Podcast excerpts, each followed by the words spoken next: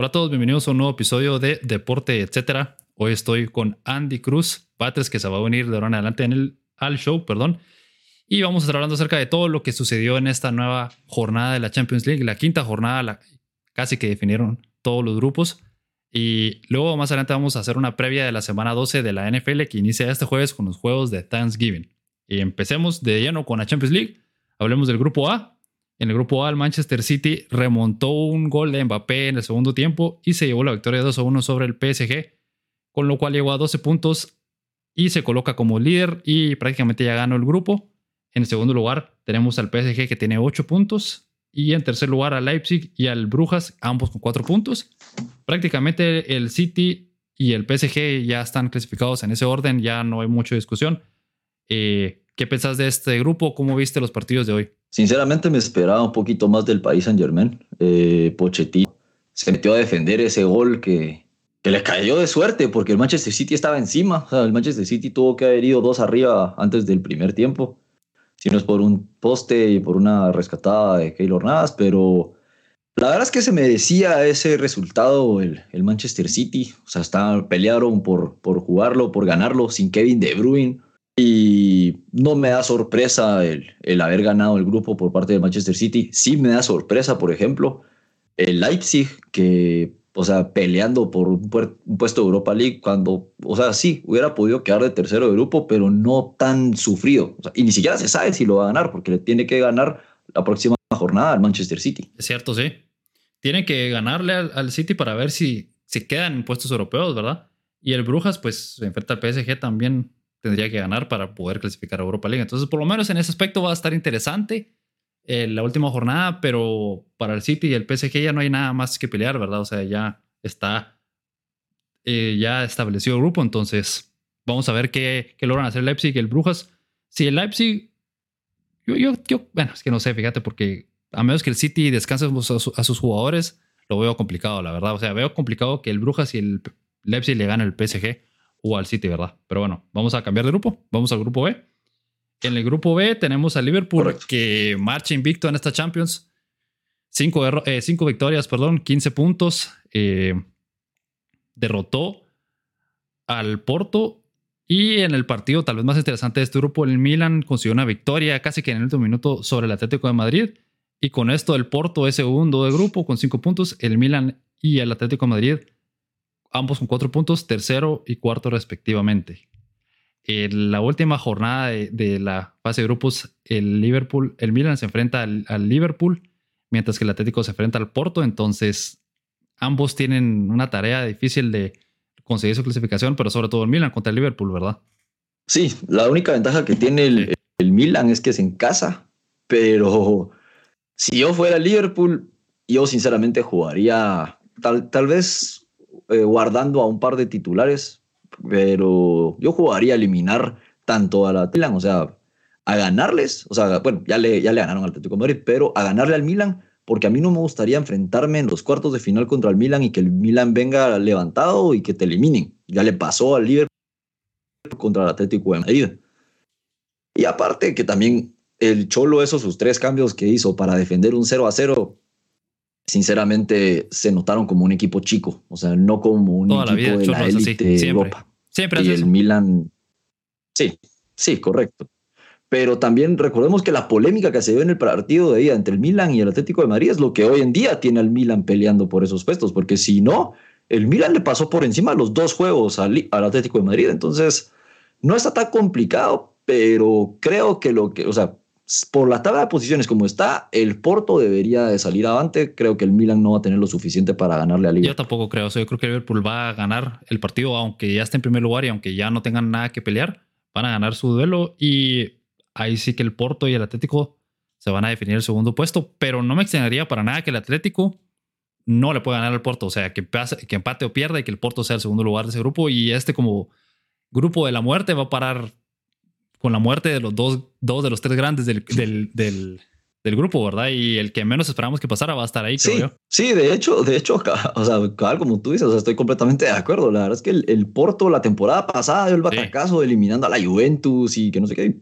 Otra vez ahí está a nada de eliminar al Milan y al Atlético de Madrid, porque si, si el Milan gana, tiene que esperar que el Porto empate o pierda. O sea, ojo, porque también el Milan no la tiene fácil, no dependen de sí mismos. El único que depende es Porto. Y el Porto juega en casa. Sí, así es. Entonces, todo depende, o sea, tienen el destino en sus manos, tanto el Milan como el Atlético. Que sean capaces de hacerlo, lo veo muy complicado. Correcto. Ahora pasemos al grupo C. En el grupo C tenemos tal vez una pequeña sorpresa. O sea, tenemos al Ajax en primer lugar, invicto con 15.5 victorias. Esa no es la sorpresa, sino la sorpresa es ver en segundo lugar al Sporting de Lisboa, que suma nueve, que suma nueve unidades y que ya está clasificado también a octavos de final. Y esto deja al Dortmund en, con seis puntos en puesto de Europa League. Eh, es una sorpresa que el Dortmund no haya podido, ¿qué te digo?, quedar segundo por lo menos del grupo, ¿verdad? Incluso yo pensaba que pudieran haber ganado el grupo y ahora vamos a ver a Haaland en Europa League y no en octavos de final. Eso es lo, eso es lo más impresionante, cabal. Eso, eso me, me gusta mucho porque esto demuestra de que Haaland ya va a poder buscar a otro club. O sea, ya no se va a quedar ahorita en enero a decir, no, estamos clasificados en, en Champions, tengo que terminar esta temporada, sino que al contrario, Haaland está hoy en día para ganar, ya no está para buscar la repesca o para clasificar, y menos Europa League.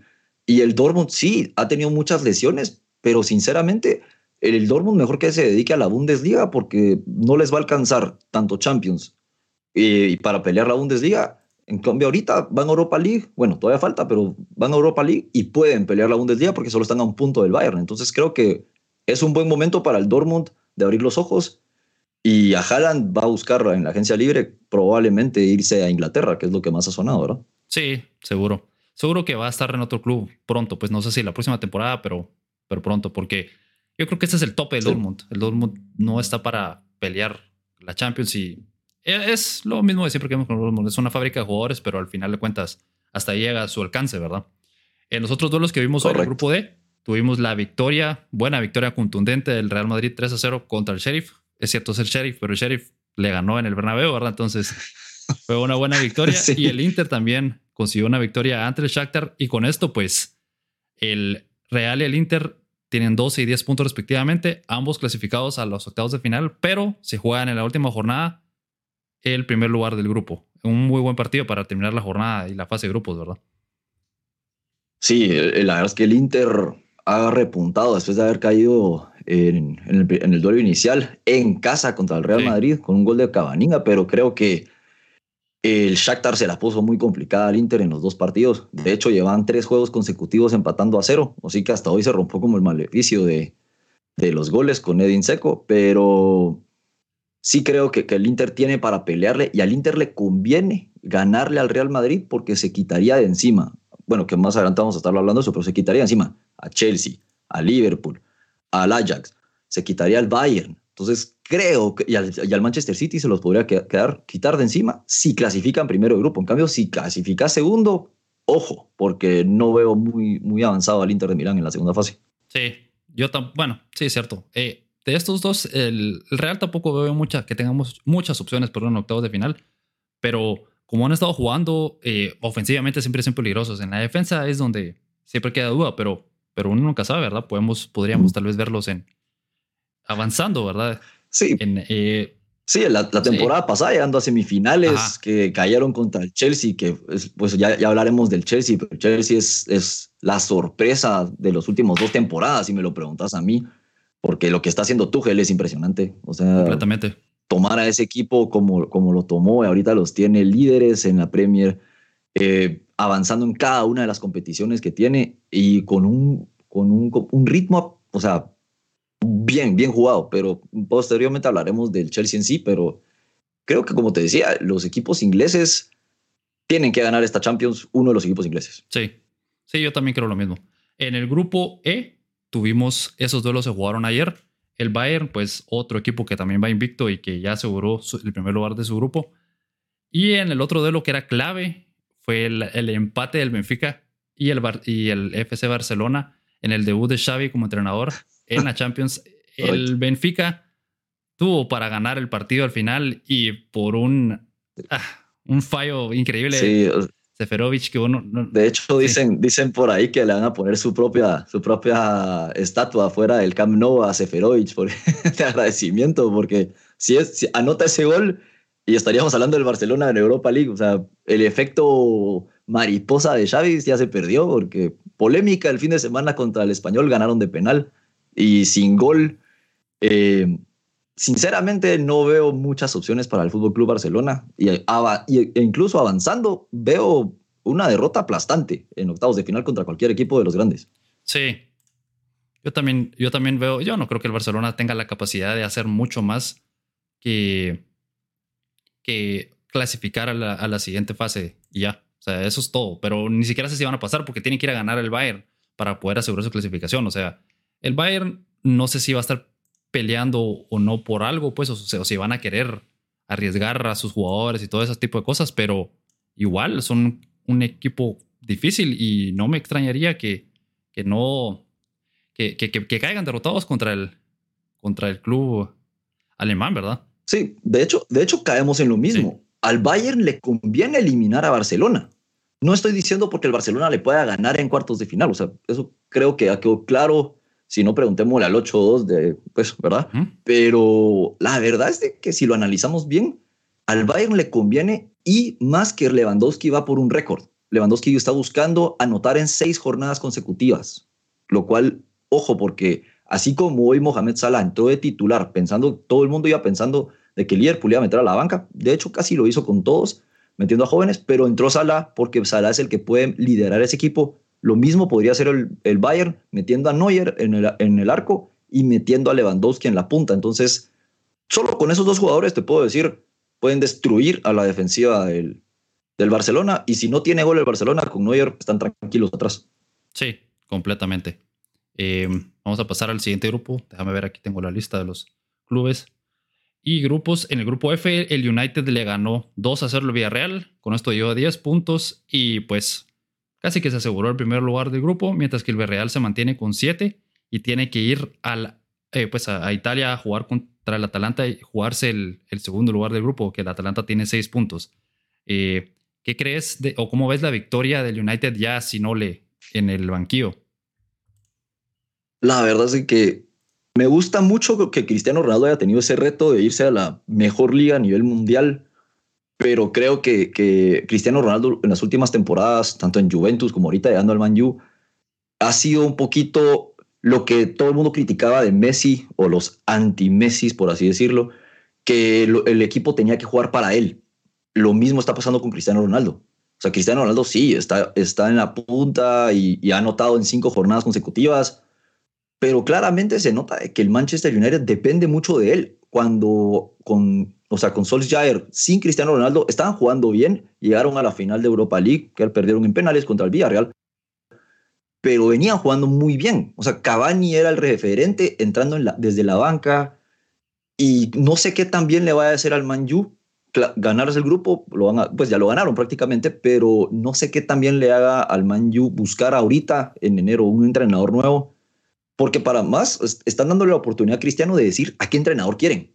Entonces, como que puede ser un juego de espadita ¿verdad? Eh, yo, bueno, sí, tenés razón. Es que esa situación del United y del cambio de entrenador eh, es un desastre, pues, o sea, era evidente que no tenían un, un plan o sea, claramente no tenían idea de lo que iban a hacer. Entonces, eh,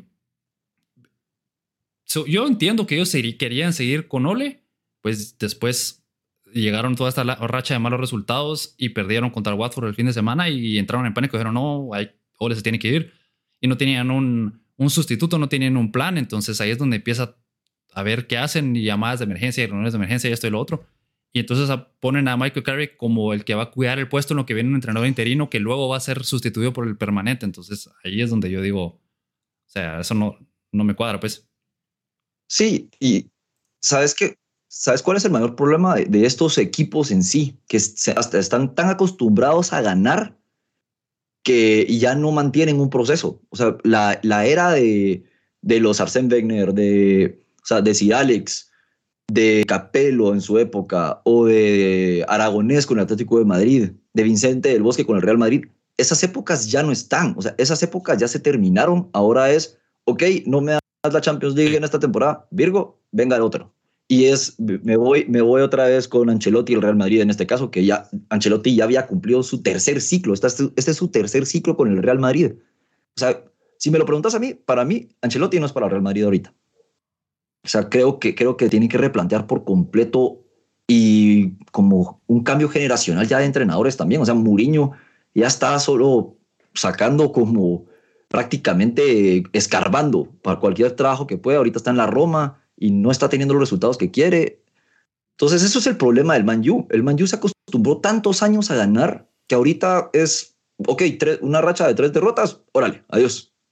Cuando antes no era así, pasaban rachas de que United pasó creo que dos años sin ganar y no echaron a Sir Alex Ferguson. Entonces, ¿qué, qué, qué puede pasar acá? Sí, ¿Me explico? Eso es cierto, aunque, bueno, no puedes argumentar.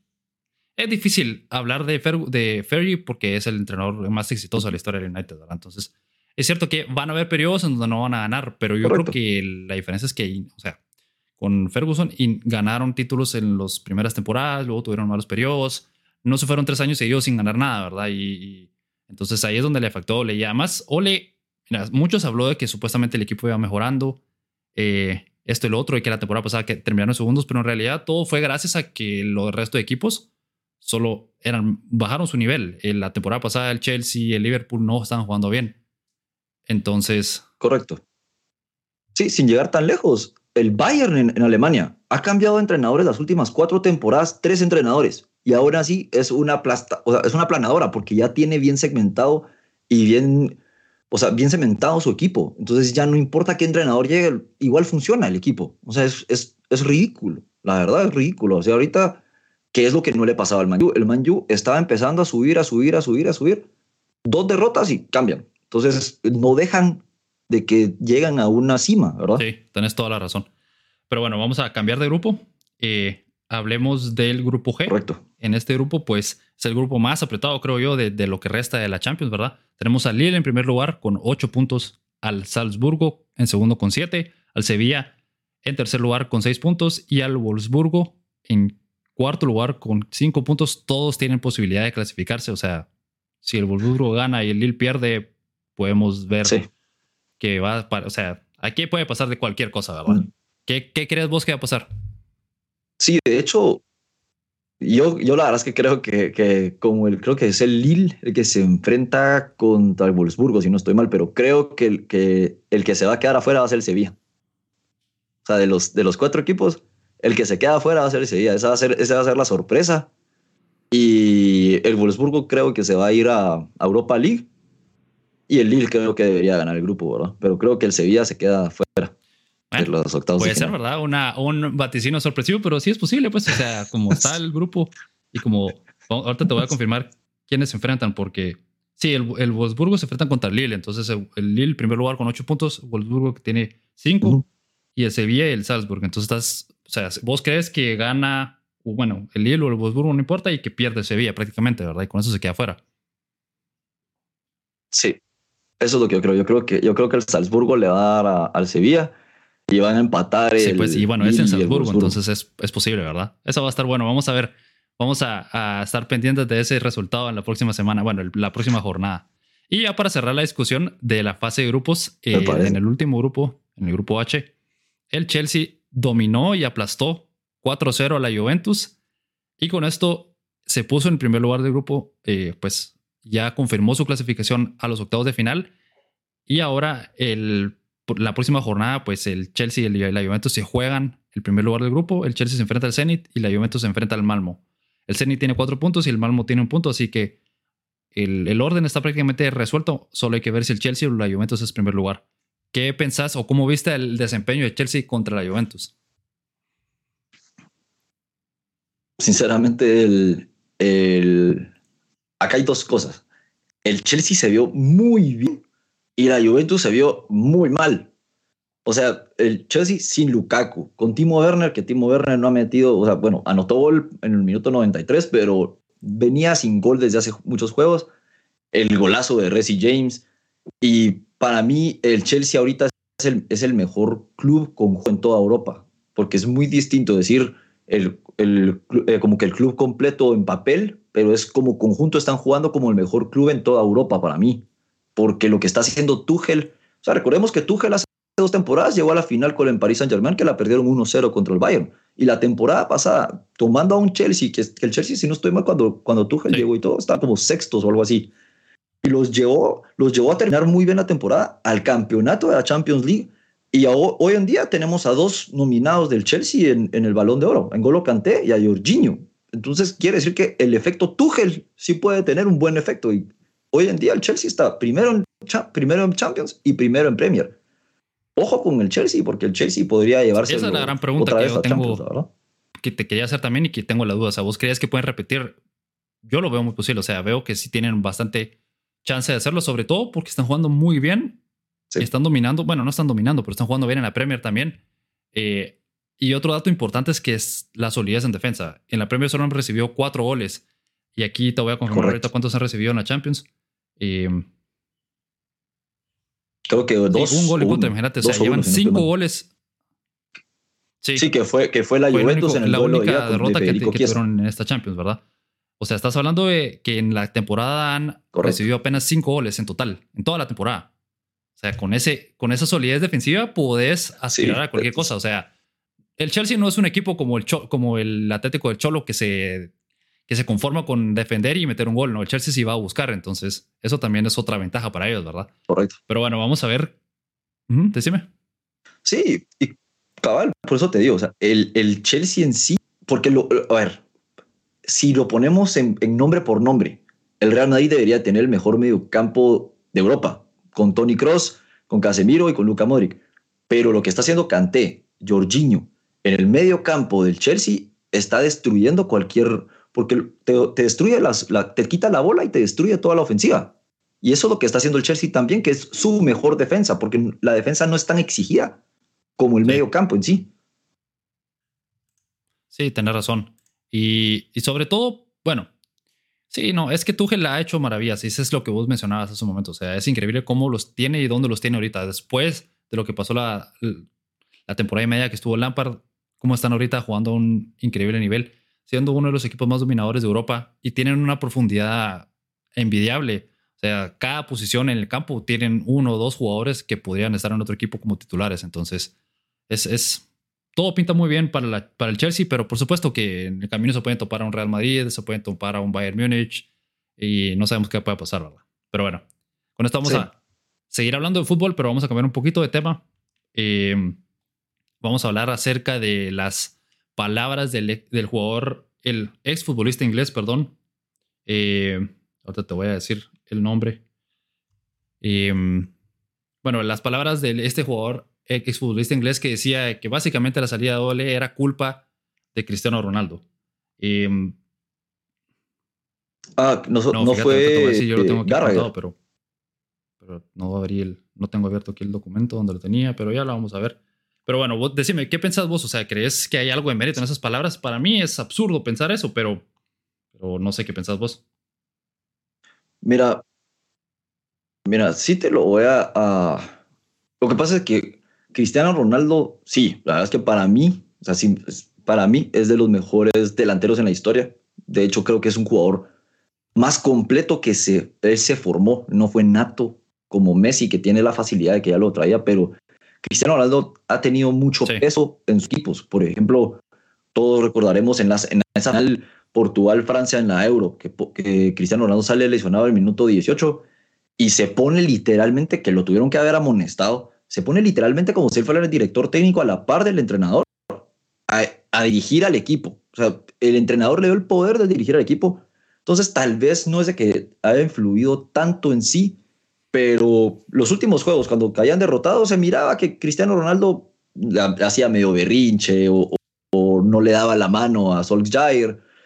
Entonces, sí le daban mucho poder. De hecho, Alex Ferguson llamó a Cristiano Ronaldo para asegurarse que iba a llegar al United. Entonces yo lo que creo es de que tal vez no tuvo tanta culpa en sí, porque los resultados hablan por sí mismos, porque Cristiano Ronaldo no es, no es un equipo completo, pero sí pudo haber pesado. Y eso es algo de mucho hablar, porque quiere decir de que también va a tener peso con qué entrenador va a llegar. El, el, exfutbolista inglés es Paul Merson. Las palabras, una de las frases que dijo que me llamaron mucho la ah. atención fue Cristiano Ronaldo arruinó todo el trabajo de Solskjaer. Con él no mejoraron. El United quiere ser un equipo de contraataques y con él no puedes. Y también dijo otro, otro, en total dijo varias cosas interesantes como que el, United había terminado segundo la temporada pasada y que ahora está fuera Ole. Entonces, yo lo que entiendo de sus palabras es que básicamente Cristiano Ronaldo no, no encaja en el estilo de juego que quería Solskjaer y que porque es Cristiano Ronaldo tenían que jugar con él todo el tiempo. Pero mira, a mí eso me parece absurdo en varios niveles. Uno, sea, Cristiano Ronaldo es la razón por la que el United todavía medio puede hacer algo. Pues sin él no hubieran ganado el partido esta, semana. O sea, este, este en Champions. De hecho, de hecho, sí, de hecho, no sé si, no sé si viste el dato de que sin los goles de Cristiano Ronaldo en la, en la Champions, el United estaría eliminado. O sea, estaría eliminado, ni siquiera con opciones de clasificar a Europa League. Estaría completamente eliminado. Y lo mismo en, la Premier también está, está en sexto lugar, pero es, bueno, está en octavo, mejor dicho, porque cayó esta semana. Pero sí, porque Cristiano Ronaldo ha anotado un par de, de goles que los han salvado, les han rescatado por lo menos un punto. Entonces, sí, lastimosamente, Cristiano y Messi, porque voy a comparar a Messi un poquito, tienden a que sus equipos eh, juegan mucho con ellos, o sea, los buscan demasiado. Yo me recuerdo la temporada pasada que también salió un dato donde Messi, o sea, Messi había participado en el 83% de los goles del Fútbol Club Barcelona. Eso quiere decir de que el equipo completo era, ya, denle la bola a Messi y que él haga lo que quiera. Con Cristiano no están así, pero sí, sí, sí puede haber afectado un poquito el rendimiento, porque, por ejemplo, Pogba, que era de dominar el medio campo, Pogba ahora cuando la recibe es volteo a ver dónde está Cristiano Ronaldo. Ah, está cubierto, entonces ya trato de, de, segundo, de segunda mano. Pero entonces sí no es, no es tan descabellado lo que, lo que dicen de Cristiano Ronaldo, el efecto que tuvo con Solskjaer. Pero también por algo llegó y por algo Solskjaer lo aceptó, porque él sabía que podía tratar de dominar. El problema es cuando dos cabezas o dos leones chocan, siempre va a haber uno que va a salir Y mira, también, si ¿Qué te dice eso de un entrenador que no tenés una pieza tan grande como Cristiano Ronaldo y no lo puedes acoplar a tu equipo? O sea, para mí no es responsabilidad de Cristiano encontrar la manera de que tu club juegue bien con él. O sea, él, su responsabilidad, o él está ahí para meter goles y eso está haciendo y estaba haciendo. O sea, eso es lo que él hacía, meter goles, ya. Es trabajo del entrenador y del cuerpo técnico ver cómo acoplas al equipo de, todas de todas las piezas funcionen. Y si te estaba realmente truncando todo el trabajo que estás haciendo de todo tu desarrollo, pues simplemente lo pones en la banca ya, pues. O sea, yo sé que no lo llevaron a eso, pues, pero sí. tenés el, ajá. Sí, pero tenés que ver, tenés que velar, velar por el bien del equipo, como vos decís, ah, completamente de acuerdo. O sea, es más, yo me recuerdo que Cristiano Ronaldo no le quiso dar la mano a, a Solskjaer en un juego que iban empatados a uno y lo cambió en el minuto 77. Y lo mismo ha pasado con Pochettino y Messi. O sea, Pochettino y Messi, Pochettino eh, no quería meter a Messi, lo metió, lo sacó en un, minuto 66 y Messi ni le quiso dar la mano y toda la gente se le fue encima a Pochettino porque nadie había cambiado a Messi jamás. Discúlpame, pero Messi está llegando a un nuevo club que ya tiene, o sea, ya está bien formado, que tiene estrellas como Neymar, Mbappé, Hakimi, o sea, Berratti, que ya, o sea, él ya no es la estrella. Eso es lo que, lo que Messi tiene que aprender, igual que Cristiano Ronaldo. Ellos ya vienen en sus carreras como que bajando a paso muy lento, porque hay jugadores que se vienen así, pero vienen a, paso muy lento, pero quiera que no vienen bajando. O sea, la edad ya no les está ayudando. Y lo mismo, puedo hablar de Zlatan Ibrahimovic en el Milan. Zlatan ahora entra de cambio y trata de rescatar al equipo con lo que puede, pero él ya no está él, ya como que ya está entendiendo de que ya no es todo. Sí, no, y, es que eso pasa obviamente con la edad y todo ese tipo de cosas. Pues, o sea, el rol de Cristiano Ronaldo está súper reducido a una parte específica del campo, a meter gol. O sea, y, ya no te baja en los laterales, ya no hace nada más que agarrar la bola del lado izquierdo, el balón y tratar de, de cortar hacia el centro y tirar, ¿verdad? O estar en el área. Entonces. Correcto. Eso fue exactamente el rol de Messi hoy. O sea, todos los que vieron el partido del Paris Saint-Germain y Manchester City, o sea, todo el, el, Paris Saint-Germain estaba metido. O sea, Neymar y Mbappé defendiendo en la media luna de, antes de ingresar al área. Y Messi estaba parado literalmente en medio campo, solo esperando que dijeran el despeje para el contragolpe. O sea, Messi ya ni siquiera defiende. Es lo mismo que pasa con Cristiano Ronaldo. Pero como pasaba Cristiano Ronaldo en el Madrid. ¿Te recordás? En el Real Madrid venía Zidane y como por el minuto 25 o algo así, cuando quería atacar en la primera mitad, cambiaba a la banda y Cristiano Ronaldo apunta. Y después como Cristiano Ronaldo se cansaba, cambiaba a, a, Ronaldo y regresaba a Benzema a la punta. Entonces era a los antojos de las estrellas. Entonces no es tan descabellado lo que dice este exjugador, pero sí creo, pero sí creo que es descabellado pensar de que él es el culpable, porque si él es, o sea, Cristiano fuera el culpable, entonces el, Manchester United salía eliminado hace dos jornadas. Sí, bueno, y e, es un desastre todo lo del United en general, lo que te mencionaba hace un momento de los entrenadores, o sea, no tienen un plan. Entonces también no puedes venir y decir que es culpa de un jugador todo el problema que tienen administrativo y todo eso, ¿verdad? O sea, que no tengan un plan no es culpa de Cristiano Ronaldo también, ¿verdad? Pero bueno, cambiemos de, tema y hablemos ahora de Benzema y pues de la situación legal en la que está envuelto, ¿verdad? Eh, ya fue encontrado culpable de chantaje en el sex tape de, de, en contra de Balbuena, ¿verdad? Chantaje en contra de Balbuena por el video de, de que tenía Balbuena y que él trató de chantajearlo junto con otros jugadores. Y entonces con eso fue eh, condenado a un año de prisión que fue suspendido y deberá pagar una multa de 75 mil euros. Eh, pues según el presidente de la Federación Francesa de Fútbol, Noel Legret, no va a estar fuera de la, de la selección. O sea, sus palabras son sigue siendo seleccionable, incluso si no apela, para mí no cambia nada. Y además tampoco va a afectar la votación del balón de oro porque esta fue, ya, ya fue emitida hace varias semanas, ¿verdad? Sin embargo, solo te pregunto, ¿qué, ¿qué crees que va a ser el, o cuál va a ser el impacto en su, en su legado? Porque cuando fue lo de Messi, por ejemplo, la situación que tuvo con Hacienda en, en España, e, en ese momento se criticó mucho, pero ahora ya no se recuerda de eso, ya, ya casi no se habla de eso, ¿verdad? Pero ambos son tanto Benzema como, como Messi, perdón, son criminales condenados ya, pues, me explico. Sí. Sí, de hecho, de hecho, no sé si, o sea, si recordás que el papá de Wayne Rooney, que está preso todavía, o sea, la verdad es que es, increíble todo lo que está pasando y lo, como que más triste del, del, caso es que Benzema lo está haciendo, o sea, le está pasando en el mejor momento en su carrera, por lo menos para mí porque ahora ya no es la sombra de Cristiano Ronaldo, ya no es la BBC, sino ahorita ya el Real Madrid depende mucho de Benzema. Y bueno, que Vini también está jugando bien, pero Benzema hoy en día es indiscutible en la selección porque Giroud no metía un gol. De hecho, Giroud se fue con el récord en la historia de el primer delantero en quedar campeón del mundo sin hacer un disparo al arco. O sea, ¿qué te dice eso? Y Benzema la está reventando con, con, Francia, se está entendiendo re bien con Mbappé.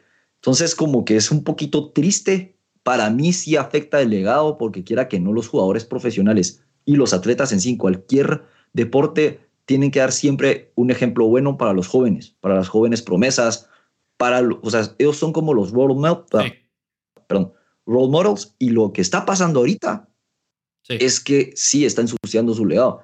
Sin llegar tan lejos y para poner todo, eh, los Houston Astros, que les, o sea, los cacharon haciendo trampa después de haber quedado campeones de la Serie Mundial Hoy en día, si tú ves todos los récords, aparecen con un asterisco negro arriba. Eso quiere decir, es un título manchado. Eso nunca en la historia se los van a quitar. Tal vez se, eh, se vaya a perder en los próximos años, pero una persona que ve como su ejemplo o su figura a este jugador no lo va a perdonar tan fácil o no lo va a dejar es, Es difícil sobre todo por el tipo de, de acusación o el, por el tipo de crimen que fue, ¿verdad? Que fue chantaje en un sex tape, o sea, es, algo, es algo, no sé, lo de, lo de Messi. Correcto. Con lo de Hacienda y todo, o sea, yo entiendo que es un crimen, yo entiendo que, fue ilegal lo que hizo, pero son impuestos, son cosas que, que por lo menos en mi cabeza, a mi percepción, no lo veo tan, o sea, sigue siendo malo, sigue siendo pues, un crimen, como te digo, pero es, es, es una percepción diferente chantajear a un compañero de equipo que en teoría es tu, es tu amigo, que en teoría son compañeros de selección que, que te llevas bien con él, a pues defraudar a Hacienda por millones de, euros, ¿verdad? O sea, también son cosas diferentes y son percepciones diferentes. Y, y si estoy de acuerdo con vos, mira, yo no, yo no estoy de acuerdo tanto en que los jugadores tienen que ser eh, role models, pero sí estoy de acuerdo en que la imagen que da es muy negativa para cualquier aficionado. O sea, no tenés que ser un activista, no tenés que ser el mejor portado, pero no tenés que ser tampoco eh, ese tipo de cosas. Pues puedes vivir tu vida como una buena persona y ya. O Correcto. un ciudadano que acata la ley y ya. O sea, no tienes que hacer nada más. Supongamos, si, sin llegar tan lejos, Ronaldinho, o sea, Ronaldinho Gaucho, que se destruyó su legado por el alcoholismo, por las fiestas y todo, pero jamás estuvo involucrado ni en problemas de, corrupción, de, pues, de evasión de impuestos, ni en problemas de sex tapes, mucho menos. O sea, entonces, eso quiere decir que puedes llevar una vida relativamente normal sin perjudicar tu legado. O sea, nosotros pensamos en Ronaldinho que se desperdició su talento por el, por, lo, por el trago, por las fiestas y todo. Pero eso es todo lo que decimos. Y lo que también creo que es extraño es, o sea, toda la situación en sí. O sea, no entiendo qué estaban buscando hacer o por lo que yo vi de, de todas estas situaciones que realmente, su, bueno, lo que, lo que dice la defensa de Benzema es que él realmente no estaba participando con el conocimiento de lo que estaba haciendo. O sea, fue, él, no sabía bien qué es lo que estaba pasando, pero toda la situación es extraña, pues es raro. O sea, ¿qué jugador de fútbol, perdón que lo diga de esta manera, a ese nivel no tiene, o sea, ellos pueden salir de fiesta, pueden estar con mujeres, o sea, no hay, no veo cuál es el, gran problema. Tal vez porque, porque Valbuena está, eh, perdón, que te, está, em, tal vez estaba casado, tal vez tenía una pareja en ese momento y por eso fue que, que lo querían chantajear, pero no sé qué querían lograr, ¿verdad? Pero bueno. Y bueno, ahora vamos a cambiar de fútbol, vamos a seguir hablando de fútbol, pero ahora fútbol americano. Y vamos a hablar de la NFL y de la previa de la semana 2. 12, perdón, la semana 2, imagínate. La previa de la semana 2, pero antes de eso vamos a hablar del Monday Night Football, en donde los Buccaneers ganaron 30-10 a los New York Giants. Con esto los Buccaneers rompieron una racha de dos victorias, eh, de dos derrotas, perdón, seguidas y llegaron a siete victorias con solo tres derrotas en la temporada, mientras que los Giants cayeron a, una, a un récord de 3 y 7 y eh, después del partido despidieron a Jason Garrett, eh, su coordinador ofensivo. Y datos interesantes del partido es que Brady llegó por a 3.000 yardas en la temporada y lo hizo por decimonovena vez en su carrera. Es el primer jugador en la historia que logra eso. Eh, que lo que tiene, o es el jugador que más temporadas de más de 3.000 yardas en la historia, perdón, superó a Brett Favre que tenía 18. Y es la primera vez en la historia que en un partido hay dos jugadores de 300 libras que tienen un touchdown y una intercepción. O sea, un touchdown de Andrew Thomas y una intercepción de Steve McClendon en el mismo partido. ¿Cómo viste la victoria de los Buccaneers 30 sobre 10 sobre los Giants? Eh, la vi un poquito engañosa porque no puedes nivelarte contra unos Giants que yo tenía un poco más de esperanza para que por primera vez desde el 2003 le ganan tres juegos seguidos a Tom Brady, pero no, no pasó. Y sinceramente no podíamos esperar mucho de Jason Garrett como coordinador ofensivo si en la misma, o sea, en una jugada envía a tres, a tres receptores a la misma ruta y se chocan entre ellos. Solo con eso ya sabes de que el tipo no tenía una idea. Aparte de que hay un dato. En todo el tiempo que Jason Garrett fue, bueno, en la temporada y media que fue Jason Garrett como eh, coordinador ofensivo de los Giants, nunca anotaron más de 30 puntos. O sea, eso quiere decir que hay algún problema, porque tu defensiva no va a parar a todos los equipos a que no te anoten 30. Y menos los Giants. Entonces no podemos decir de que los Bucks están de vuelta porque esta semana se enfrentan a un equipo que les va a poner prueba. O sea, esta semana se enfrentan contra los Colts y ahí es donde vamos a saber si los Bucks tienen suficiente o si no les va a alcanzar mucho para repetir el Super Frente a los Giants es, no, no te dice mucho, creo yo. Pero era importante para ellos regresar a la victoria, pues, porque ya eran dos partidos seguidos perdiendo. Y, y tienen un buen récord, o sea, tienen el segundo mejor récord de la conferencia, ¿verdad? Detrás de los Cardinals, entonces necesitaban ganar y siempre recuperar buenas sensaciones, sobre todo, porque eso es lo que creo yo que rescato más de todo el, de los Buccaneers. Buenas sensaciones.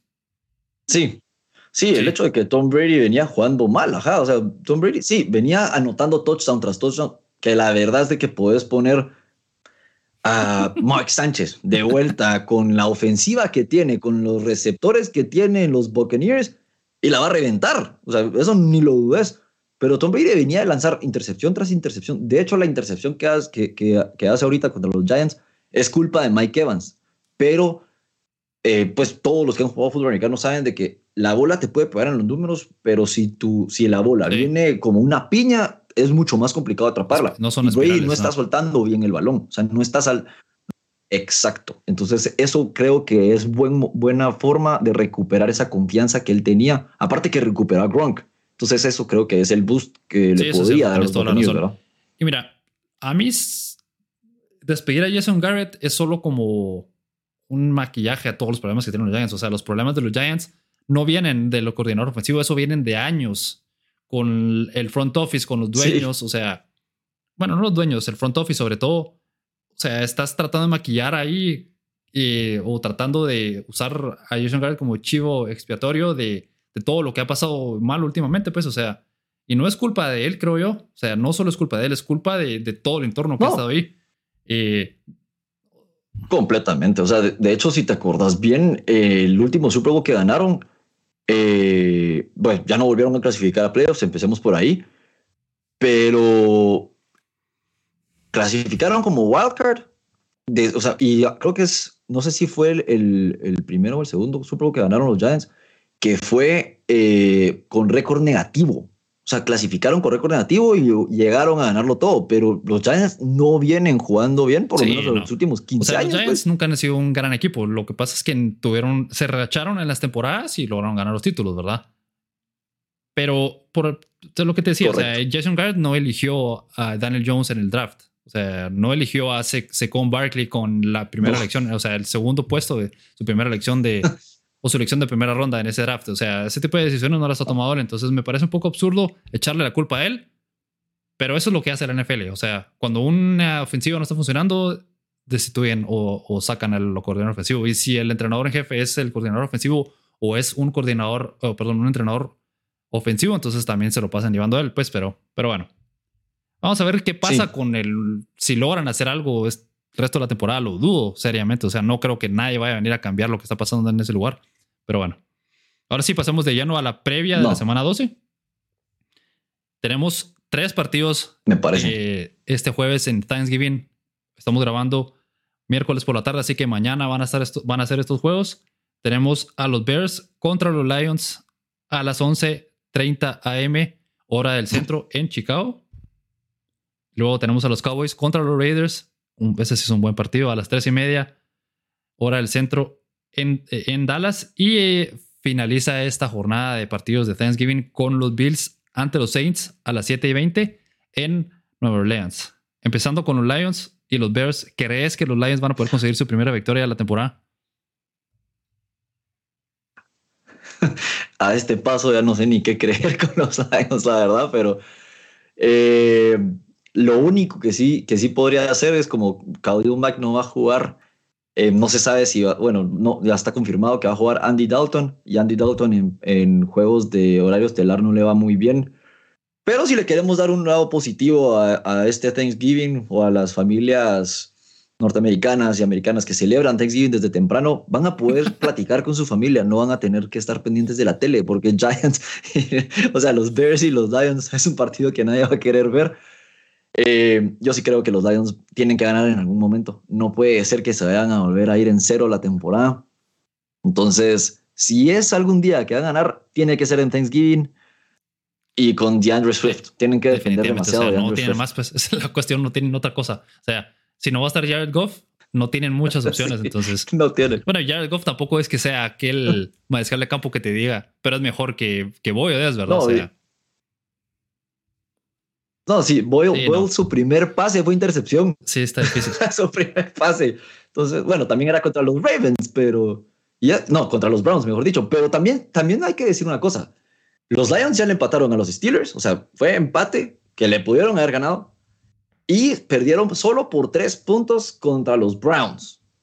Entonces, y Chicago viene cinco derrotas consecutivas, a tal grado de que hasta en los juegos de high school están gritando Fire Nagy. Pero eso. O sea, ya nadie quiere a Nagy. No, no, no tenía en el guion, pero tenés toda la razón con uno que lo mencionas. Es. Sí, eh, Nagy no debería ser el entrenador, pero ¿cómo, puedes, ¿cómo haces eso con él ahí, con su hijo, jugando? O sea, eso sí me parece deplorable, pues. O sea, no. ningún deporte te da la potestad de poder hacer algo así, pues. O sea, por mucho que sea el peor entrenador, no puedes ir a hacer eso con, con, él ahí viendo a su hijo jugar, pues qué culpa tiene él y su hijo de la situación, o sea, en ese momento, pues, o sea. Sí, no, y deja eso, o sea, nadie, desde que llegó, o sea, bueno, si lo pensamos, desde que llegó nadie, no, pero desde que, desde hace por lo menos 10 años que los Bears no han ganado dos juegos seguidos de playoffs. O sea, eso es como lo que hablábamos también de, de, de Garrett, o sea, esto es porque los, los Chicago Bears ya no saben qué hacer, o sea, ya solo están haciendo, o sea, lanzando patadas de ahogado y todo. Y lo mismo pasó con Koeman, no sé si recordarás que Koeman perdieron el clásico, si no estoy mal, y le, y le empezaron a pegar al auto y todo. Yo creo que una parte está el fanatismo sí. y otra parte hasta el vandalismo. Y aunque, y aunque no sea un vandalismo eh, físico, lo psicológico también afecta mucho. Entonces, ojo, porque estos cánticos y todo hasta le pueden afectar al niño Sí, para su futuro, absurdo, pues, es- ¿verdad? deplorable. Pero bueno, después de este partido de los Bears contra los Lions, vamos a tener nueve partidos con equipos, o sea, entre equipos que están arriba de 500. Es la mayor cantidad de partidos entre equipos que están arriba de 500 el- después de la semana 12 en la historia de la NFL. O sea, estamos hablando de que van a haber nueve, eh, nueve duelos con, as- o sea, con implicaciones de playoffs muy buenos, o esperaríamos que todos sean muy buenos, con rivales que están peleándose la vida. Eh, empecemos por los Cowboys contra los Raiders. Los Cowboys van bien, tienen buen récord, o sea, van a ganar su división, entonces no hay tanto problema. Y, o sea, obviamente necesitan regresar a la victoria luego de haber perdido contra los Chiefs 19 a 9, sobre todo porque la ofensiva no apareció en ese partido, entonces eso es lo que están buscando, que la, fe- la ofensiva aparezca otra vez. Y como dato curioso, yo tenía a Dak Prescott en mi fantasy y me hizo tres puntos, imagínate, y perdí mi partido por eso. Pero bueno, dejemos a un lado el fantasy. Sí, la semana pasada me tocó a mí con Matt Ryan de los Sí. Cowboys, así que no te preocupes. Pero los Raiders vienen a la baja, entonces ellos son los que más necesitados estando en la victoria. Y considerando que es en Dallas, ¿crees que hay algún chance de que los Raiders le puedan ganar a Dallas? No, no lo crees. No hay ningún chance. O sea, no, no hay ningún chance. Mira, perdieron por paliza los Cowboys contra los Broncos, fue un heads up. Y luego vienen y le meten 43 puntos a 3 a los Falcons. Eh, van a Arrowhead y se les lesiona, bueno, no se les lesionó. Eh, protocolos de COVID con Amari Cooper, faltando un día para el juego, se prepararon toda la semana con Amari. Y hay que ser realistas, se lesionó eh, durante el duelo. Sí, pero fue, pero fue porque Dak Prescott ya estaba lanzando mal. O sea, CD Lamb se convirtió en un defensa tratando de rescatar la intercepción. Y ahí es cuando, cuando golpea, pero el problema no viene ahí. El problema es de que, ¿qué es la mejor, la, la fortaleza de los Cowboys los últimos juegos? Era la carrera. Y esta, esta semana la, la, o sea, la abandonaron por completo. Sí. O sea, un par de corridas con Zeke, Zeke las- se lastimó un poquito el tobillo, pero Pollard estaban haciendo fakes. La verdad es de que yo creo que trataron de sorprender a los Chiefs y los sorprendidos fueron ellos. Aparte la defensiva, la, la defensiva de los Cowboys sí ha venido al alza por las últimas temporadas que ha sido completamente basura, pero y Trevon Diggs sí es el, es el, el mejor corner a nivel intercepciones, pero es el corner que si buscamos el dato es el corner que más han quemado con pases de más de 20 yardas. Entonces te hace una buena como el pick six contra Mac Jones y a la jugada siguiente te entrega un touchdown de 80 yardas. Como el de Bourne. Entonces, sinceramente, es un camuflaje el de la defensa de los Cowboys. Ahora, esta semana los Raiders no defienden bien la carrera. Si no, preguntarle a Joe Mixon y a los Bengals, que se los pasó por encima. Entonces, no creo Sí, que yo tengan creo que vamos a ver Raiders, una- dosis bastante alta de eh, Zeke Elliott y Pollard en el partido y va a ser un partido más en donde Dak Prescott se va a dedicar a no perder el partido, se va a dedicar más a hacer pases ce- certeros y ojalá que tenga uno o dos touchdowns porque como te digo Sí. yo lo tengo en fantasy, pero pero yo creo que va a ser más conservador y van a correr bastante. Yo creo Sí. que ahí va a ser la fórmula y, y me imagino que va a ser un resultado cerrado. O sea, no me extrañaría que ganaran por ¿qué? 21-17, 24-21, algo así, ¿verdad? Sí, pero como, como lo que pasó con los Chargers, que en, en la última, el último Sí. field goal, así como por 4 o 5 puntos, no va a ser un juego tampoco de paliza. Entonces, sí, yo también creo que los Cowboys van a ganar.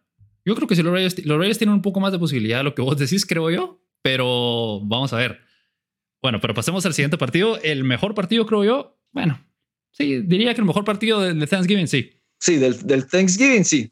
El partido Por los. Bills contra los Saints a las 7:20 de la noche en New Orleans.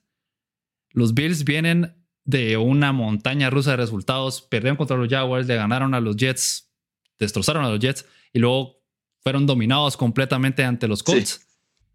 Y los Saints también vienen con problemas, sobre todo porque no han tenido a sus mariscal de campo titular, a James Winston, ¿verdad? Entonces, y, va- y no va a estar Alvin Camara, ni tampoco va a estar Mark Ingram para el partido. Entonces, mira, primero te pregunto, ¿quién crees que va a ganar? Primero, ¿Mm? eh, creo que gana Buffalo. aunque estuviera Ingram y estuviera Camara, creo que lo gana Buffalo porque lo que tiene bien Buffalo es la secundaria. O sea, Buffalo lo que le pasó contra Indianapolis fue la corrida. O sea, Jonathan Taylor tuvo 185 yardas en carrera.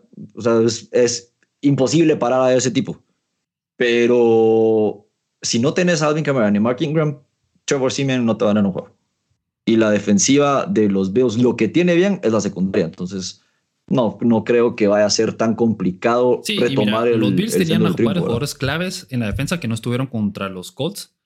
Que no te voy a decir que por eso hubieran ganado el partido, pero no hubiera sido tan aplastante la derrota, tal vez, creo yo. En la línea defensiva no está, está Lotulelei no estaba y él es una pieza clave para detener la corrida. Tampoco estaba el, el liniero, el, el apoyador, perdón. Eh, Jermaine Edmonds no estaba en el partido contra los Colts y parece que se iba a jugar ahorita contra los Saints. Él también es pieza clave en, en la defensa contra la carrera de los Bills.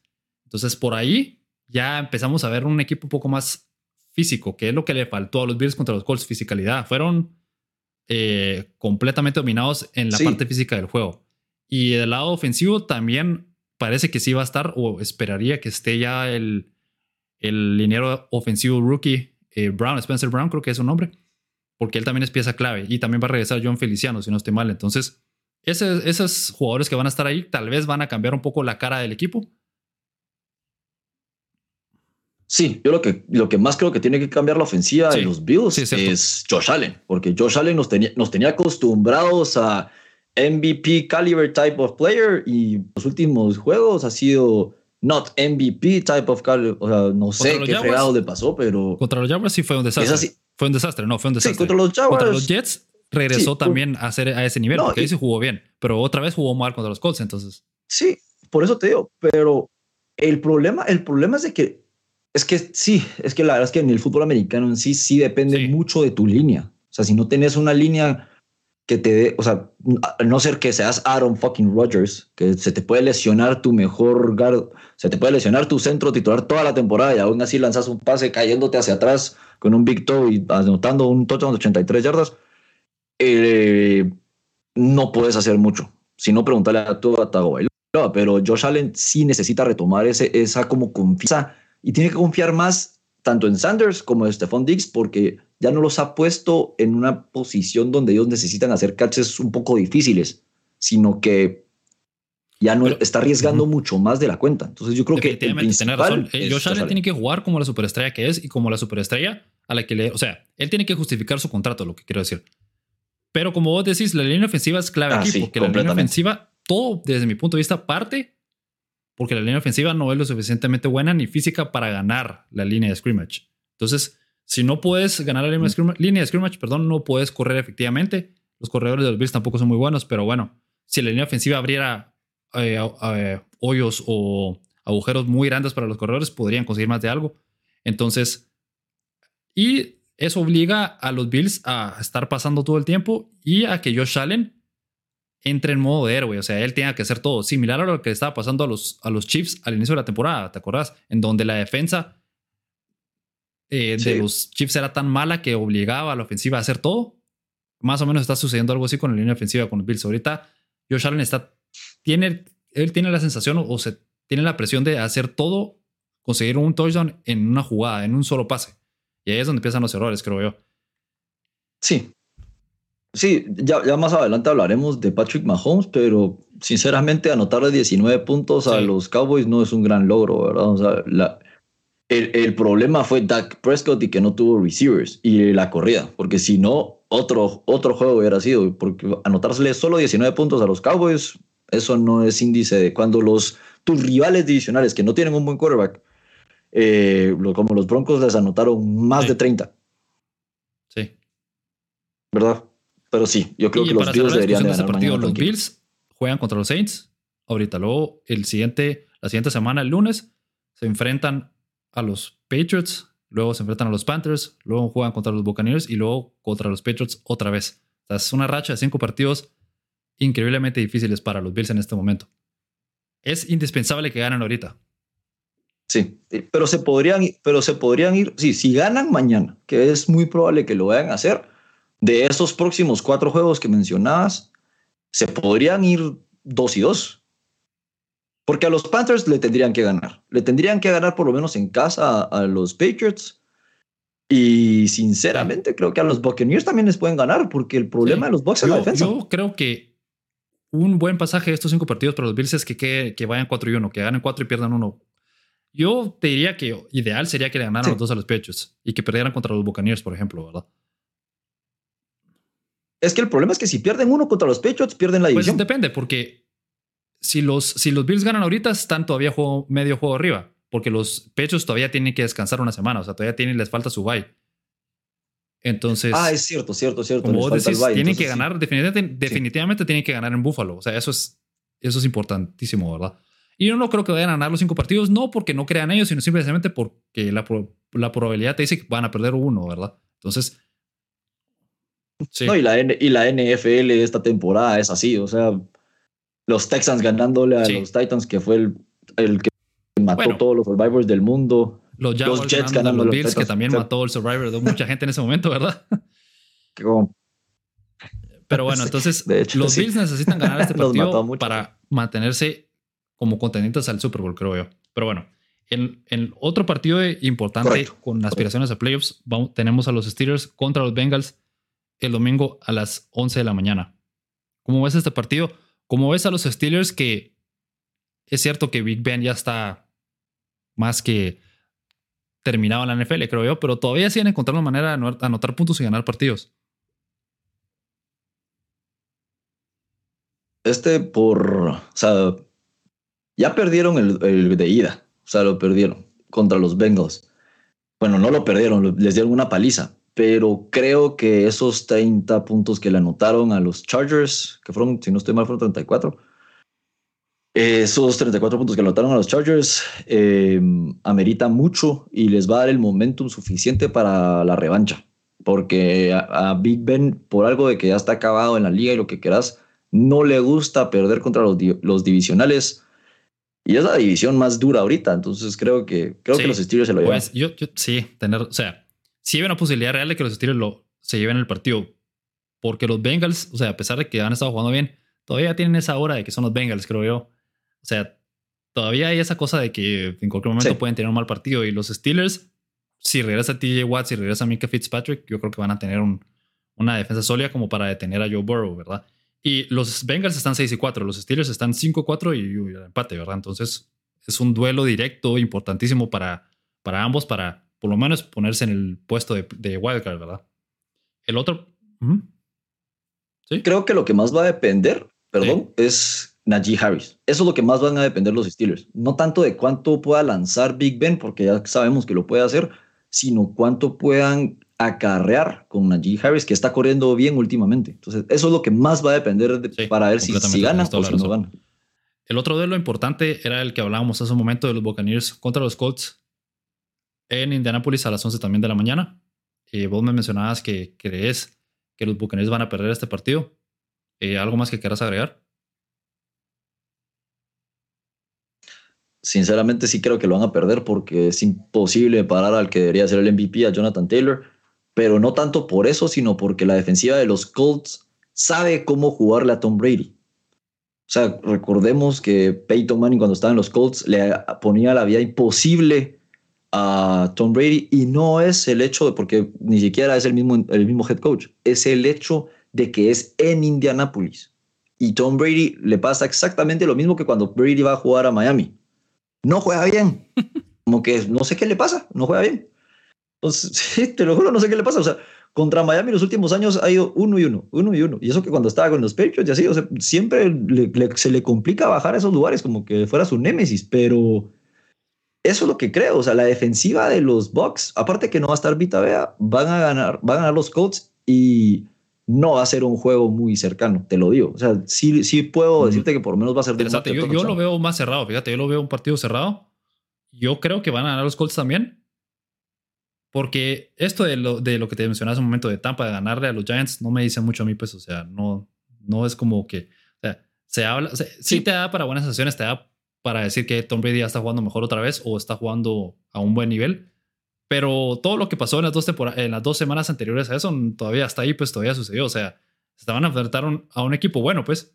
Exacto. Va. Y Va, ¿Y qué es lo que Va, pasa con los Colts? Los Colts vienen de ganarle a un equipo bueno y de darle una buena pelea a los, a los Ravens. Y de, o sea, esa es la cosa, de, de perder en overtime contra los Titans. Entonces, eh, los, los Colts vienen para arriba y los Bucks se están manteniendo ahí. O sea, no es como que los Bucks vengan para arriba, porque como vos decís, un No. juego contra los Giants no te Sí. puede decir, Están de "Sí, regreso. ya, o sea, calibre de Super Bowl. Hablando de los Titans. Sí, correcto. Sí, Igual dale, que los... ajá, decime qué vas a decir. Sí, perdón. De que es como lo que le pasa a los Chiefs, que todo el mundo ya los da por levantados solo No, porque y los a los Chiefs Cowboys. le Los ganaron Cowboys a no son los- nadie. A los Cowboys que no jugaron bien. Le ganaron a los Packers sin Sí. Aaron Rodgers. O sea, tuvieron que haber perdido ese partido. Si hubiera estado Aaron Rodgers, ganan ese partido los Packers, definitivamente. Entonces, Y no han anotado más de 20 puntos Mira, en los dos bueno, juegos. Vamos a hablar de los, de los. Bueno, hablemos de los Chiefs porque no, no, Sí. esta semana no tienen un partido muy difícil. Pero yo veo que los Chiefs, lo positivo para ellos es que están encontrando la manera y la fórmula de ganar partidos. Ya la fórmula no es la anterior de anotar 35, 41 puntos. Eh, la fórmula ahora es dar o conseguir lo que te da, lo que te da la defensa, metódico poco a poco, llegar hasta el otro lado del campo y anotar touchdowns. Y no van a hacer muchos puntos, pero por lo menos te garantiza la victoria. Y la defensa de los Chiefs, que era lo que estaba haciendo que, o era el problema principal del equipo, pues ya dejó de ser una de las peores defensas de la historia y ahora es como entre el 20 y entre la, o sea, una defensa de- entre los 20, ¿verdad? Del ranking de la NFL. Entonces, por lo menos ahí ya te da un poco más de posibilidad y se, se asemeja más a los equipos que hemos visto en temporadas anteriores. Sí, pero insisto, Sí. ¿contra qué equipos?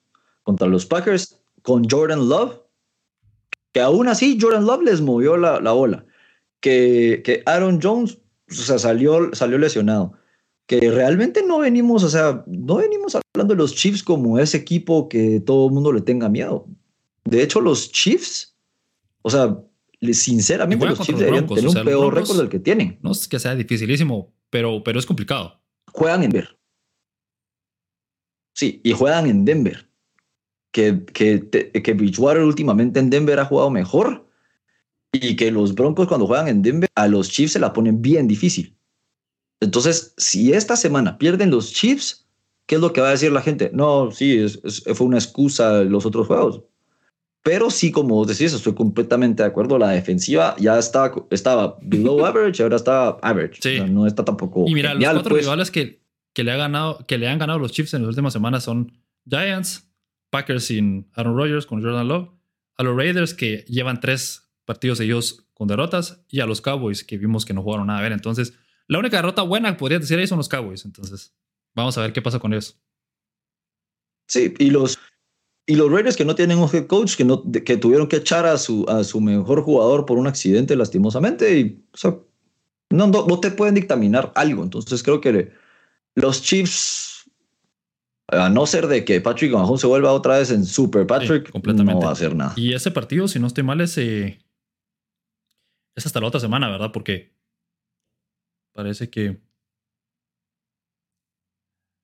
Sí. Déjame- los Chiefs tienen su bye week esta semana. Estaba viendo que es el 5 de diciembre, decía.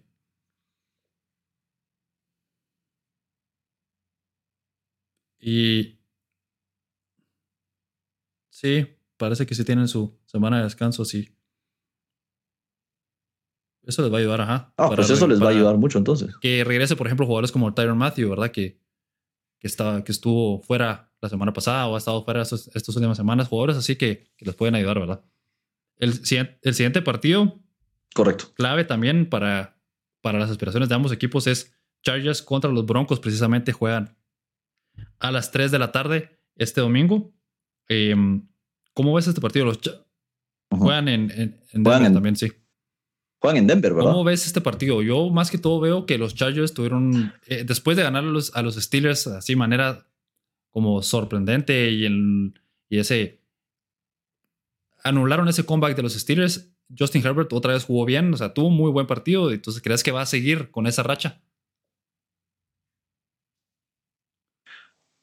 Es que, ¿sabes cuál es el problema? Que en los, los juegos divisionales uno nunca sabe qué esperar realmente. O sea, de la nada te sale un equipo completamente distinto a lo que fue la semana anterior y creo que los Broncos le van a dar pelea. No estoy seguro si le va a alcanzar a los Chargers porque los Chargers siguen siendo los Chargers. O sea, sigue siendo equipos de sacar. Ahora, por lo menos, la diferencia de que ahora ya ganan en los juegos por una posición. Pero antes era el equipo que siempre perdía por una posición o por menos de cuatro puntos. Entonces, correcto. Pero siguen siendo los Chargers. Y Justin Herbert sigue jugando bien. La temporada pasada también jugaba bien y perdían por un punto, por tres puntos. Entonces, creo que implica mucho más, o implicaría mucho más, una derrota de los Chargers que una victoria de los Broncos para las aspiraciones en playoffs. Porque el AFC West todavía está abierto para cualquiera. O sea, que los Chiefs han ganado y ahorita están en el primer lugar. Hace dos semanas estaban en el último lugar. Eh, yo creo, la verdad es que la veo muy difícil, pero creo que si logran establecer la corrida con Eckler, sí, Yo también creo que los, Chargers. van a ganar, porque para mí son mejor equipo que los Broncos, punto. O sea, tienen mejor mezcla de campo, tienen mejores corredores, entonces deberían de ganar el partido, ¿verdad? Pero los Broncos se lo van a complicar. La defensa de los Broncos no es tan mala, o sea, es bastante, es, buena, entonces podrían complicarle la vida a los Chargers, que tienen esa todavía componente de una semana te juegan bien, otra semana te pueden jugar mal, entonces Vamos a ver qué pasa con ese partido. El siguiente partido es Rams contra los Packers en Green Bay a las 13.25. Ese partido, la verdad es que el mejor partido creo yo de la jornada. Y vamos a ver qué tal está Aaron Rodgers luego de todo esto del COVID todo, ¿verdad? Vamos a ver si es efectivo contra los Rams y si los Rams pues logran volver a jugar bien, ¿verdad? Porque no han tenido buenas sensaciones últimamente. No, mira, la, ventaja de los Rams es que tuvieron su bye week esta, la semana pasada y que ya van a poder adaptar mucho más a Von Miller y también a Odell Beckham Jr. Ahora, todos que vieron el juego de San Francisco Rams, se vio que estaban forzando el pase a Odell Beckham Jr. O sea, la primera jugada fue pase a Odell. Después, ese, la intercepción que lanza al fondo que prácticamente fue un punt lo que hicieron ahí, pero Dell se detiene en la ruta. Eso es, ese pase interceptado no es culpa de, Matthew Stafford, sino es la química que, no existe, que pues, tiene con porque Odell se para. literalmente se para. llevaba tres días en Correcto.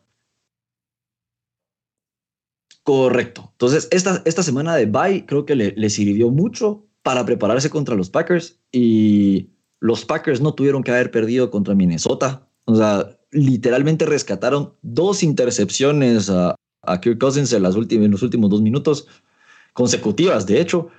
Entonces creo que los Packers deberían de poder sacar la ventaja, aunque hablando del COVID toe, el frío le puede pegar y afectar mucho a Aaron Esa, era una de las cosas que yo tenía la duda cómo iba a quedar o si iba a tener rezagos Aaron Rodgers después de haber tenido COVID. Entonces, por el momento no se ha visto mal, ¿verdad? Pero... No, como todo el resto de otros jugadores. todo el resto de jugadores han tenido problemas. No, parece que no le ha afectado tanto todavía, pero vamos a ver, tal vez hay algo que surge como lo del, lo del pie, que él dice que no es por COVID, sino fue que se lo golpeó y que se, lo, rompió por un golpe, pero, pero no sabemos, ¿verdad? Sí, o sea, si no, ya él tiene ahí su, ah, su médico mágico. Eso, ah, Ese es tema por otro día, pero para Ese mí tema por otro día. hablamos en su momento con Diego, pero esa, esa entrevista con Pat McAfee y todo lo que dijo ahí, que Joe Rogan esto y que su equipo de médicos es como, ah, pero bueno. Hablando de los Vikings. Sí, es, es, de los mejores jugadores en la historia, pero extra, extra cancha es uno de los más. Sí. No sé. Yo, yo te digo lo que le dije a Diego y los, los, que nos escuchan ya lo saben. Para mí, eh, Aaron Rodgers es uno de los mejores mariscales de campos de la historia y para mí es uno de los mejores favoritos. O sea, me encantaba verlo. Y es más, yo por mucho tiempo, bueno, los últimos, antes de los últimos dos años que los Bills han sido buenos, siempre como que al final de la temporada estaba en mi cabeza, ojalá que Aaron Rodgers llegue lejos, porque ojalá que gane otro Super Bowl y así, ¿verdad? Pero después de este, de este episodio, no es que él, él me deba nada a mí, pero sí es decepcionante. Pues él no es la persona que yo creí que era. O sea, yo siempre pensé que, que tal vez era una persona diferente, con mente más abierta, porque supuestamente es una persona muy crítica que, que muy lógica, muy inteligente y escuchar todo esto solo es como, te, cambia completamente su mi perspectiva de él, ¿verdad? Pero bueno. Y ya mencionaste los Vikings y los Vikings se enfrentan a los 49ers en San Francisco. Ese es el último, el otro juego en la tarde del domingo. Ese también es para mí un muy buen duelo. Eh, para mí, Kirk Cousins es el mariscal de campo que mejor ha estado jugando, pero del que menos se habla. O sea, hay mejores que él en la temporada, definitivamente. Pero, pero, estoy completamente. Pero ha estado jugando a un muy buen nivel y no se habla mucho de él. Y los 49ers le ganaron a los Rams, es cierto, pero tienen muchos problemas también esta temporada. Sí, y, sinceramente, o sea, estoy completamente de acuerdo contigo por dos sencillas razones. Son dos INTs las que tiene Kirk Cousins. Y es el único equipo que tiene, o sea, que ha ido liderando todos sus partidos por siete o más puntos. Que ya, que ya sabemos, el récord que tienen es distinto pero son el único equipo que ha estado liderando por siete o más puntos en todos los, juegos. Los Vikings son los Chargers de la temporada pasada, son los de esta temporada. O sea, los Vikings son los Chargers de esta temporada como es la temporada pasada. Correcto. Y, creo que esa, es, ese dúo de, bueno, triple threat, de hecho, de Justin Jefferson, Adam Thielen y Dalvin Cook, le pueden pasar por encima a los 49ers. Me aventuraría por decir que los Vikings van a ganar ese partido porque los 49ers para mí no son un buen equipo. O sea, los 49ers le tienen la, medida a los Rams. Los, eh, les han ganado cinco partidos seguidos, si no estoy mal. Entonces, seis. Seis. Seis con el que ganaron la semana pasada. Para mí eso es más un indicador de que saben cómo jugar a los Rams más que están jugando bien o que van al alza. Entonces yo creo que los Vikings van a ganar. Y los números de Kirk Cousins son impresionantes, la verdad. 68% de, pases, de, de porcentaje de pases completados. 2.775 yardas, un 21 touchdowns y solo dos intercepciones, como vos mencionabas. O sea, bastante buenos los números de Kirk Cousins esta temporada. Y el último juego que tiene implicaciones de playoffs, que es entre dos rivales que están arriba de 500, es el Sunday night entre los Browns y los Ravens. Aquí yo creo que si los Ravens tienen de regreso a Lamar Jackson, a Lamar Jackson, perdón, son los favoritos y van a ganar ese partido. Creo yo sinceramente, no, sí, o sea, es que e, ese es de los, de los juegos más, más complicados porque el problema no es eh, la ofensiva de los Browns, el problema es la defensiva. Y que bueno, que, y que Baker Mayfield aparentemente lo, lo armaron con un Lego porque casi que se está desarmando a pedazos el pobre. pero, pero si ya está de vuelta Lamar Jackson, que esa enfermedad aparentemente sí le afecta mucho su rendimiento, que no es COVID. Pero es una enfermedad en el estómago. Los Ravens se lograron ganar a los Bears. Fíjate que según leí, era problemas del estómago, pero e, ese mismo problema lo, lo, había debilitado tanto que le ponía a ver spots, o sea, que no, lo, no lograba concentrarse, entonces no podía ver bien. Entonces, si no estás bien con tu visión, menos siendo quarterback, no puedes hacer mucho. Y de hecho empezó a entrenar hasta ayer, hasta el martes, hacía medias. Entonces, como que hay que tener mucho cuidado con eso. Pero sí, estoy de acuerdo, los Ravens deberían de sacar este juego más por la defensiva que por la ofensiva en sí. Eh, porque aparte los, los Browns vienen, como te decía, con un quarterback que está lesionado, pero han corrido relativamente bien, pero le ganaron por tres puntos a los Browns. A los Browns, no, a los Lions, mejor dicho, perdón, a los Lions. Entonces, también es como, puchica, no, no. Esa división, la verdad es de que, a pesar de que es muy dura, está muy floja últimamente. Tienes toda la razón. Sí, yo, yo, como te digo, yo veo que los, los, eh, los Ravens son favoritos y es en Baltimore sobre todo, entonces yo creo que se van a ganar. Y como vos decís, hay que ver cómo regresa Lamar Jackson, pero yo creería que ya va a estar bien. Y Ah, mira, yo siempre le he dado o traté de darle el beneficio de la duda a Baker Mayfield. O sea, yo siempre sentí que era un buen mariscal de campo, que no era tan malo como la gente decía, pero en realidad no es, o sea, es bueno tirando mediocre. O sea, nunca va a ser la respuesta para los Browns, creo yo.